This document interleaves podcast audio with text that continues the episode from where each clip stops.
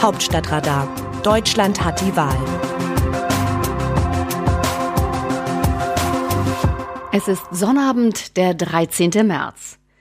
Muss ich nicht innehalten, wenn sich eine Krankheit in mein Leben schleicht? Muss ich diese Härte gegen mich selbst walten lassen und einfach immer weitermachen wie in den letzten Jahrzehnten? In Rheinland-Pfalz und Baden-Württemberg treten zur Landtagswahl am Sonntag mit der 60-jährigen Sozialdemokratin Malu Dreyer und dem 72-jährigen Grünen-Politiker Winfried Kretschmann zwei Politkaliber an, die man gut verstehen würde, wenn sie mehr Acht auf sich selbst geben und sich mehr Zeit für die Liebsten nehmen wollten. Aber Politik hat für sie Priorität. Bei Malu Dreyer, seit 2013 Ministerpräsidentin in Mainz, wurde vor 26 Jahren Multiple Sklerose diagnostiziert, eine chronisch entzündliche Erkrankung des zentralen Nervensystems, die zu Muskelschwäche, Lähmungen, Seh- und Sprechstörungen führen kann. Die 60-Jährige hat Schwierigkeiten beim Gehen. Ihre Beine machen nicht immer, was sie will. Manchmal sieht man sie im Rollstuhl, manchmal, wie sie sich bei Politkollegen unterhakt. Die Parteifarbe spielt dann auch keine Rolle, wenn nach langem Ringen um die Grundrente CSU-Chef Markus Söder mal ganz praktisch ein Halt sein kann. Solch menschliche Gesten berühren. Denn Politik kann so brutal sein. Jede Schwäche zahlt normalerweise beim Gegner ein. Dreier integriert ihre Krankheit in ihr Arbeitsleben und sendet den Bürgerinnen und Bürgern damit das wichtige Signal der Normalität. Die Öffentlichkeit muss ertragen, dass Politiker nicht immer perfekt sind. Die Öffentlichkeit kann aber erwarten, dass sie ihren Job gut machen, hat sie einmal gesagt. Malu, Marie-Louise Anna Dreier, ist mit dem SPD-Politiker Klaus Jensen verheiratet, der von 2007 bis 2015 Oberbürgermeister von Trier war. Jensen ist 69 Jahre alt und schreibt auf seiner Homepage, wir haben im Juli 2004 geheiratet und ich bin unendlich glücklich darüber, dass ich nach dem frühen Tod meiner ersten Frau, Helene Hillesheim Jensen, doch einmal eine so große Liebe erfahren darf. Jensen hat drei Kinder aus seiner ersten Ehe. Helene Hillesheim Jensen starb 2001 im Alter von 40 Jahren an Krebs. Er wird sich für Malu Dreyer freuen, wenn sie Ministerpräsidentin bleibt. Wenn nicht, hätte er mehr Zeit mit seiner großen Liebe. Umfragen zufolge muss er darauf aber noch warten, denn Dreyers SPD liegt vorn. Es war ein Schock im Endspurt des Wahlkampfs. Winfried Kretschmann, seit 2011 Ministerpräsident in Stuttgart, ist nicht selbst erkrankt, aber bei seiner Frau Gerlinde wurde Brustkrebs festgestellt. Der Regierungschef entschied sich, weniger Termine zu machen. Aber ganz verzichten konnte er nicht. Und seine Regierungsgeschäfte führte er weiter.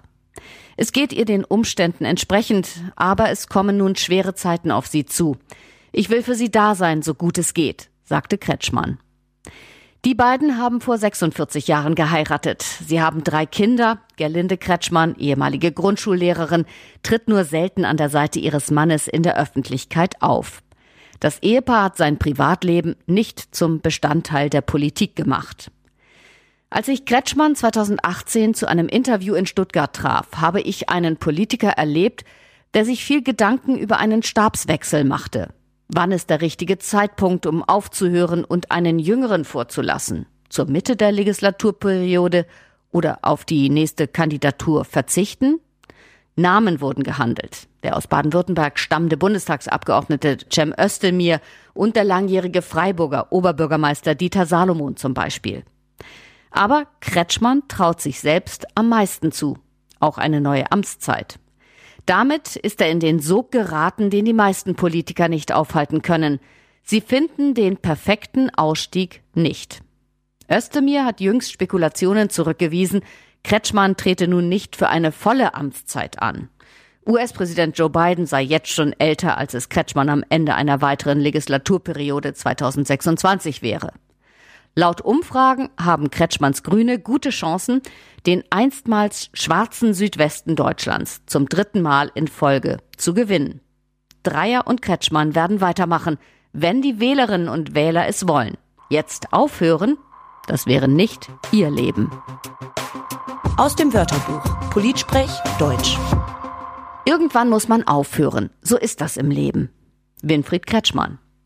Die Botschaft? Das gilt erst einmal für andere, Jüngere. etwa für Fußballnationaltrainer Jogi Löw 61. Der hat angekündigt, seinen bis 2022 laufenden Vertrag beim DFB nach der anstehenden Europameisterschaft aufzulösen.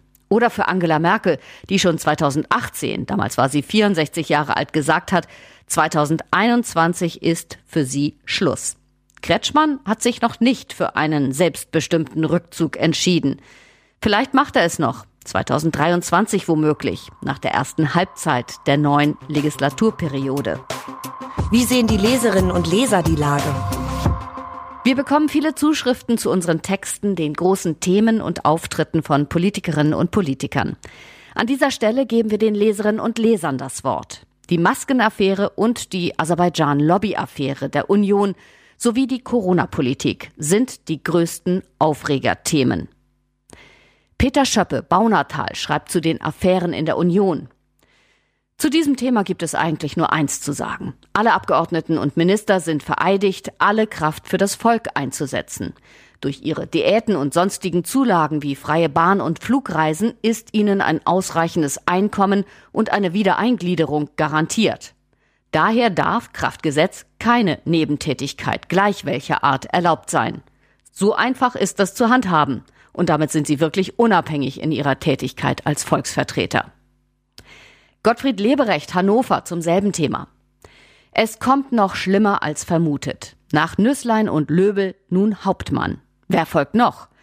Der Bundestag mit seinen 709 Abgeordneten und der dazugehörige gesamte administrative Wasserkopf müsste radikal abgebaut werden. Wer bezahlt das und wer kann das noch kontrollieren? Vetternwirtschaft, Raffgier, Korruption und ein nicht zu Ende gedachtes Lobbyregister eröffnen und verleiten so manchen Politiker zu dubiosem, krummen und parteischädigendem Verhalten. An und mit der Pandemie sich bereichern zu wollen, wie diese Volksvertreter es taten, ist mehr als verwerflich. Dieses unsensible und unverschämte Handeln führt zu einem immensen Vertrauensverlust, was in letzter Konsequenz zu Wahlmüdigkeit führt. Mein Vertrauen in die Handlungsfähigkeit unserer gewählten Politiker hat einen herben Rückschlag erlitten. Trotz alledem gehe ich wieder wählen und werde auch in Zukunft, und da bin ich mir sicher, wieder von denen da oben enttäuscht. Rolf Theo Jansen, Berg Neustadt, zur Bürokratie im Land auch in der Corona-Krise. Ihr Kommentar möge dazu beitragen, dass die engstirnige Arbeit von Bürokraten eingedämmt wird Unnötiger materieller und zeitlicher Aufwand allein für die Impfung der über 80-Jährigen. Persönliches Anschreiben mit Hinweis auf Telefonnummer und E-Mail-Adresse, unzählige Kontaktversuche der Betroffenen und ihrer Helfer, schriftliche Bestätigung des Termins mit Anlagen auf insgesamt 18 Seiten. Bürokratische Übertreibungen überwuchern demokratische Entscheidungen. Willi Gellert, Kerpen zum selben Text. Die Beschlüsse bezüglich der Lockerungen sind eine Bankrotterklärung der Entscheidungsträger und eine Kapitulation vor dem Lobbyistentum. Profit erscheint wichtiger als Gesundheit und Menschenleben. Ich teile Ihre Hoffnung, dass die Bevölkerung in ihrer großen Mehrheit einfach weitermacht wie bisher, alles dafür zu tun, Corona nicht zu bekommen. Ich fürchte allerdings, dass diese Hoffnung eine idealistische Träumerei bleibt und wir unaufhaltsam auf eine dritte Welle zusteuern, die dramatischer verlaufen wird als das, was wir bisher erlebt haben. Das Autorenteam dieses Newsletters meldet sich am Dienstag wieder. Dann berichtet mein Kollege Andreas Niesmann. Text Christina Dunz. Am Mikrofon Christiane Hampe. Sie möchten uns Ihre Meinung zu den aktuellen Themen und Diskussionen in diesem Newsletter mitteilen oder möchten Sie Lob, Kritik und Anregungen mit uns teilen? Schreiben Sie uns gerne eine E-Mail an hauptstadt-radar.rnd.de. Wir freuen uns auf Ihre Nachrichten.